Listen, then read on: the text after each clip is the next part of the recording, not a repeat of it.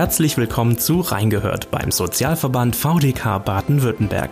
Was Patientinnen und Patienten wirklich interessiert. Heute mit folgendem Thema. Die Patientenakte. Wer seine Patientenakte einsehen möchte, muss unter Umständen damit rechnen, dass sich der behandelnde Arzt querstellt.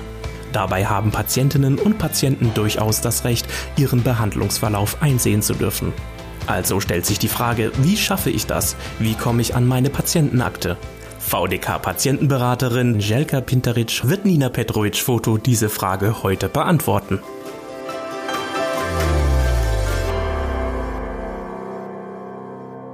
Frau Pinteric, können Sie uns genauer sagen, was steht denn eigentlich in einer Patientenakte drin oder was sollte drin stehen?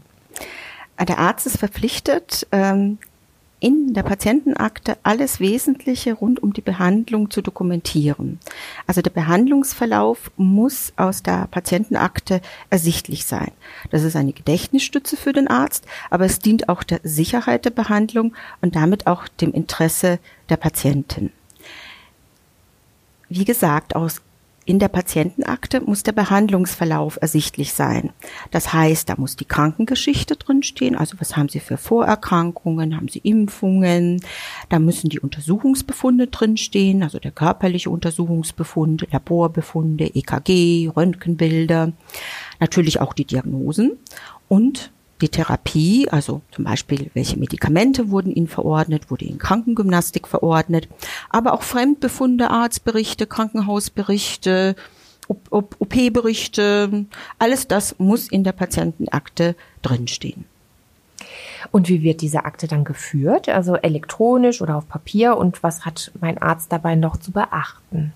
Also die Patientenakte kann ganz klassisch äh, Karteiform, also auf Papier geführt werden. Sie kann aber auch natürlich auf dem Rechner äh, geführt werden. Das ist auch möglich.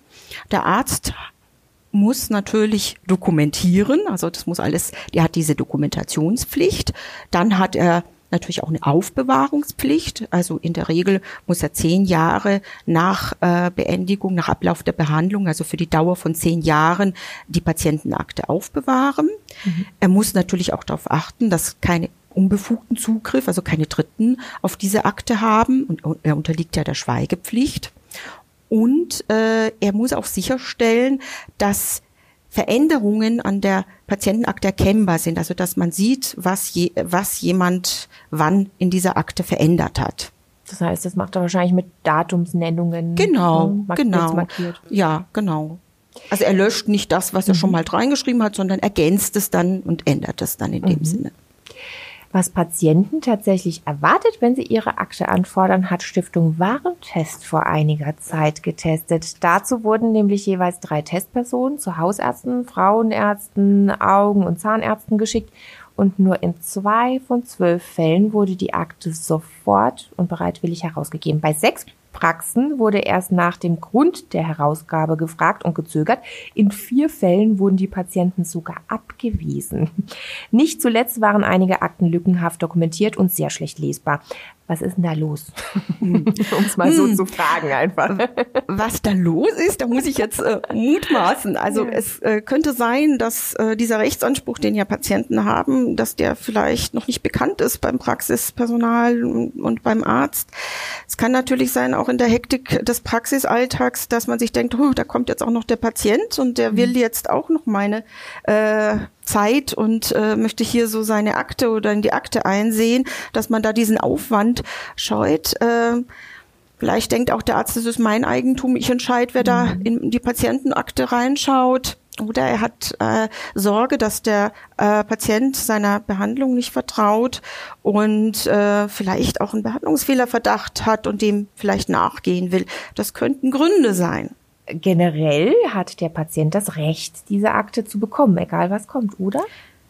Grundsätzlich, wir haben eine gesetzliche Regelung seit 2013, das ist der Paragraph 630g BGB, mhm. also Bürgerliches Gesetzbuch, und da steht es drin, da steht mein Recht, dass ich äh, das Recht habe, Einsicht in meine Patientenakte zu nehmen, da steht es drin. Und das kann ich tun, indem ich jetzt direkt in die Akte äh, reinschaue, das ist das Einsichtsrecht, aber ich habe auch ein Recht auf Kopien, also die äh, Kopien muss ich dann, da muss ich die Kosten erstatten. Also da mhm. äh, sind üblich so 50 Cent pro Kopie, ab der äh, 51. Kopie dann 15 Cent.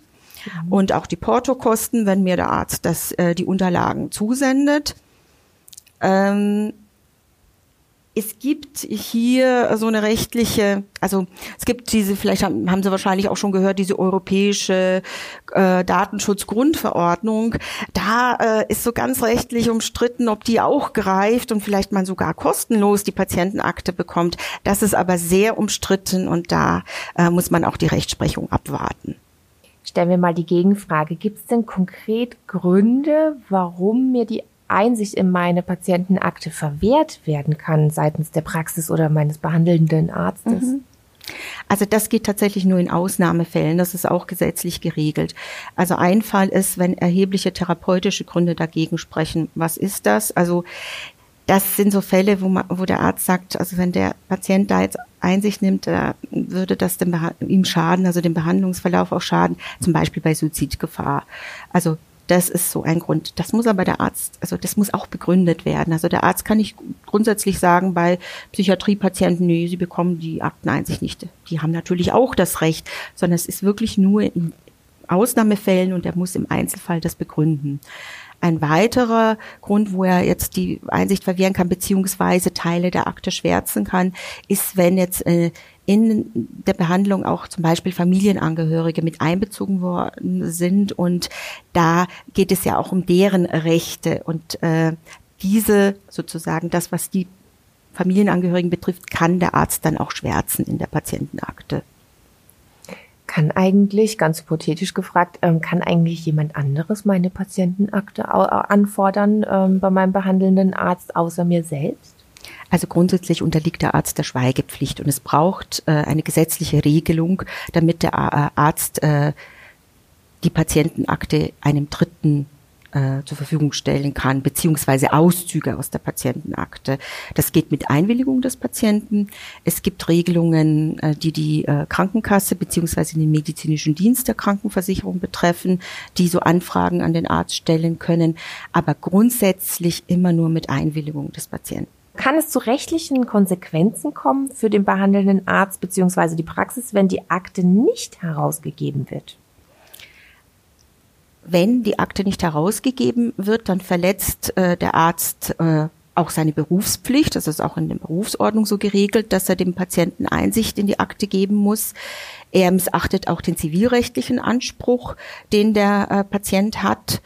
Und äh, wenn man sich zum Beispiel äh, hier bei der Ärztekammer beschwert, dann kann auch ein Disziplinarverfahren eingeleitet werden, gerade wenn das jetzt ein Arzt ist, der regelmäßig seinen Patienten die Akteneinsicht verwehrt.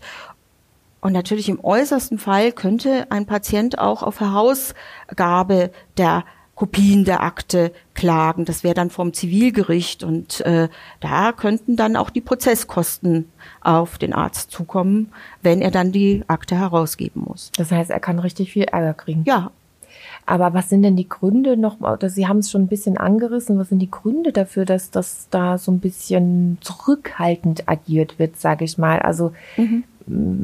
Ist es einfach verschluderte Sachen in der Patientenakte vielleicht auch oder ähm, ich möchte nicht diesen Patienten verlieren, weil er vielleicht Privatpatient ist oder was gibt's da für Gründe? Mir, mir, mir fällt nicht so richtig was ein gerade. Ähm, Sie meinen jetzt, äh, warum er die Akteneinsicht verwehrt? Genau. Mhm. Vielleicht ist es auch immer noch nicht so üblich, dass Patienten zu ihrem Arzt sagen und äh, Entschuldigung zu ihrem Arzt gehen und und die Akteneinsicht einfordern, dass das doch etwas äh, noch unübliches ist und äh, man der Arzt das, sich denkt, hm, hoppla, was ist jetzt los? Mhm. War, was, warum will der Patient die Akte? Und man muss es ja nicht begründen. Also das ist einfach ein Recht auf informationelle Selbstbestimmung mhm. und der Patient hat dieses Recht und ähm, das ist halt etwas Neues vielleicht mhm. immer noch. Also mhm. das war ja in früheren Zeiten war ja das Arzt-Patienten-Verhältnis ein anderes. Also nicht auf Augenhöhe, sondern ja, mhm. ich will jetzt keine Klischees, aber dieser mhm. Halbgott Weiß. Ich glaub, also wir verstehen, was Sie meinen. Ja, ja. also das äh, das ändert sich aber. Also ich will jetzt mhm. auch nicht sagen, dass dass wir jetzt äh, darüber reden, ähm, dass alle Ärzte die Akteneinsicht verweigern. Wir Es gibt sehr viele Ärzte, die das unproblematisch machen und kein Problem damit haben. Bei uns in der Patientenberatung kommen natürlich die Fragen an und die Probleme, wenn eben der äh, Arzt die Akteneinsicht verwehrt. Mhm. Und was passiert, wenn jetzt zum Beispiel ein Arzt verstirbt oder die Praxis schließt äh, oder umzieht oder äh, irgendwas in die Richtung? Was passiert dann mit meiner Akte? Sie haben es vorhin schon gesagt, eigentlich ist der Arzt verpflichtet, sie zehn Jahre, meine ich, aufzuheben. Mhm, richtig. Ähm, was passiert denn in dem Fall? Mhm. Praxis nicht mehr da. Also wenn der Arzt die Praxis schließt, mhm. dann hat er trotzdem noch weiterhin die Aufbewahrungspflicht. Also die endet nicht mit äh, Schließung der Praxis. Dann hast du die Frage, hat er einen Nachfolger? Mhm. Und äh, es ist aber jetzt auch nicht so, dass der Nachfolger automatisch zugreifen darf auf die Akte, sondern er braucht äh, die Zustimmung der Patienten. Mhm. Und äh, entweder äh, erfolgt es noch vor Praxisübergabe, ähm, dass die Patienten dem zustimmen, oder ähm, nach der Praxisübergabe ähm, muss sozusagen müssen diese Akten aufbewahrt werden in einem anderen Schrank und der Nachfolger darf nur zugreifen auf äh, diese Akten, wenn die Patienten kommen mhm. und ihm äh, sozusagen ihre Einwilligung geben. Die Patienten haben natürlich weiterhin ihr Recht auf äh, Akteneinsicht. Aber ein ganz krasser Fall wäre dann, wenn der Arzt äh, verstirbt, Praxis schließt und es gibt keinen Nachfolger. Dann äh, gibt es Erben. Mhm. Und die Erben übernehmen auch diese Pflicht, diese mhm. Aufbewahrungspflicht mhm. und müssen dann dem Patienten auch die Akteneinsicht gewähren. Sehr interessant. Wenn es keine Erben gibt, äh, dann äh, wäre die Ärztekammer diejenige, die, die sich darum kümmert. kümmert genau. Mhm. Was kann ich denn jetzt nun konkret tun, wenn sich der Arzt oder die Praxis querstellen und mir tatsächlich die Herausgabe verweigern? Also was ist mein erster Schritt und wie gehe ich dann weiter vor? Ja, hacken Sie nach. Suchen Sie das persönliche Gespräch mit dem Arzt, fragen Sie ihn, warum gibt es einen Grund, also warum verweigert Ihnen er die Akteneinsicht. Äh, Sie können ähm, die Akteneinsicht auch nochmal schriftlich anfordern und eine Frist setzen. Äh, sollte der äh, Arzt nicht reagieren, sollte Ihnen keine Begründung liefern, warum er die Akteneinsicht verwehrt, dann können Sie sich auch beschweren. Äh, da wäre jetzt die Ärztekammer äh, zuständig und äh, Sie können uns anrufen, den nächsten Schritt mit uns besprechen und wir nennen Ihnen gerne auch die Kontaktdaten der Ärztekammer etc.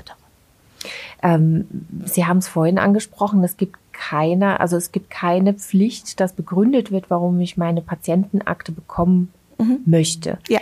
Äh, würde sich in Ihren Augen vielleicht etwas ändern, wenn es diese, diese Begründungspflicht doch gäbe? Also, dass ich sage, hey, ich will mir einfach nur eine zweite Meinung einholen oder äh, ich will möglicherweise umziehen und brauche deshalb die Patientenakte. Ist es vielleicht in solchen Fällen dann Wäre es da einfacher, wenn eine Begründung vorliegt, dass diese ja, also Unsicherheit also, vom Arzt weg will? Ja, dieser also das wäre so eine taktische Überlegung zu sagen, ich will mhm. ja den Arzt nicht verunsichern und ich mhm. überlege mir, das könnte vielleicht den Arzt verunsichern. Und da sage ich, ja, ich möchte, also gut bei einer Zweitmeinung, aber wir mhm. haben ja auch ein Recht auf Zweitmeinung. Also mhm. da reagieren aber oft äh, Ärzte auch äh, so, dass sie, dass sie also wie gesagt, es gibt viele Ärzte, mhm. die haben kein Problem damit. Mhm. Aber wenn man so meint, hm, das könnte ja sein, dass mein Arzt, dann könnte man so sagen, ich ziehe ja um, ich möchte meine Unterlagen komplett haben. Oder wenn ich ins Krankenhaus komme, dann habe ich schon alles parat, mhm. da geht nichts verloren, da gibt es nicht doppelte Untersuchungen. Ähm, es gibt auch Patienten, die scheuen, also einfach, das ist ja auch nachvollziehbar, jetzt so die Auseinandersetzung mhm. mit dem mhm. Arzt. Dann muss man sich überlegen, gibt es vielleicht eine andere Möglichkeit? Ein Hausarzt zum Beispiel kann ja direkt äh, Facharztbefunde anfordern oder einen Operationsbericht im Krankenhaus. Auch wenn man den Hausarzt wechselt, gibt es die Möglichkeit, dass der Hausarzt beim Kollegen, äh, beim früheren Hausarzt die Unterlagen anfordert, dass man diesen Weg über den neuen Hausarzt geht. Mhm. Diese Möglichkeit gibt es auch. Und rufen bei Ihnen häufig Menschen in Ihrer Beratungsstelle an zu diesem Thema? Und wenn ja, welche Fragen haben Sie zum Thema Patientenakte oder welche Probleme haben Sie da konkret? Ähm ja, also es wird immer wieder angerufen zu diesem Thema, dass äh, hier zum Beispiel äh, die Einsicht nicht äh, gewährt wird oder dass hohe Kosten äh, anfallen äh, für die Kopien äh, der Akte. Das äh, passiert immer wieder. Also das ist eine Anfrage, äh, die wir durchaus in der Beratung öfters haben. Können Sie einschätzen, was der häufigste Grund ist für, für die Beantragung der eigenen Patientenakte? Was, was würden Sie schätzen? Was ist, was ist wirklich die, die häufigste Ursache dafür? Ah, das ist ganz unterschiedlich. Äh, es, manche Menschen äh, haben tatsächlich so einen eigenen Ordner und da haben sie alle Unterlagen und die möchten einfach, dass das alles komplett ist. Manche Menschen wollen halt, wollen vielleicht nur ihren Laborbefund oder den Operationsbericht. Mhm. Ja, also dass, dass man einfach da nochmal nachlesen kann, ähm, was ähm, wurde denn diagnostiziert, dass man das in Ruhe tun kann und dann auch vielleicht den Arzt nochmal nachfragen kann, damit er ihm erklärt, was in diesem Befund äh, drin mhm. steht. Es kann auch natürlich sein, gerade beim Reha-Bericht ist es ja wichtig, da kann ja vielleicht auch ein Antrag auf Erwerbsminderungsrente dahinter ste stecken und dass man dann äh, diesen Reha-Bericht braucht und den auch mit seinen Ärzten besprechen will. Also es sind ganz vielfältige Gründe. Natürlich gibt es auch manchmal, also oder das gibt es natürlich auch, dass, ein, äh, dass Patienten einen Verdacht auf einen Behandlungsfehler haben und deswegen ihre Unterlagen haben. Aber das möchten. ist dann eher seltener schon. Na, also so selten ist natürlich nicht. Also mhm. äh, wir kriegen natürlich auch regelmäßig äh, Anfragen ähm, von Patienten, die einen Verdacht auf einen Behandlungsfehler haben. Und da äh, ist es ja dann auch wichtig, dass man seine Patientenakte hat. Und da hat man auch verschiedene Möglichkeiten. Fordert man sie selber an, geht man über die Krankenhause und äh, äh, mhm. Entschuldigung, über die Krankenkasse und der medizinische Dienst fordert die an. Also da gibt's auch unterschiedliche Wege, wie man damit umgehen kann. Mhm. Sie haben uns jetzt äh, viele Beispiele äh, allgemein geschildert. Gibt es ein konkretes Beispiel, das Sie bei Ihnen in der Patientenberatung schon hatten und Ihnen in Erinnerung geblieben ist, das Sie uns schildern könnten?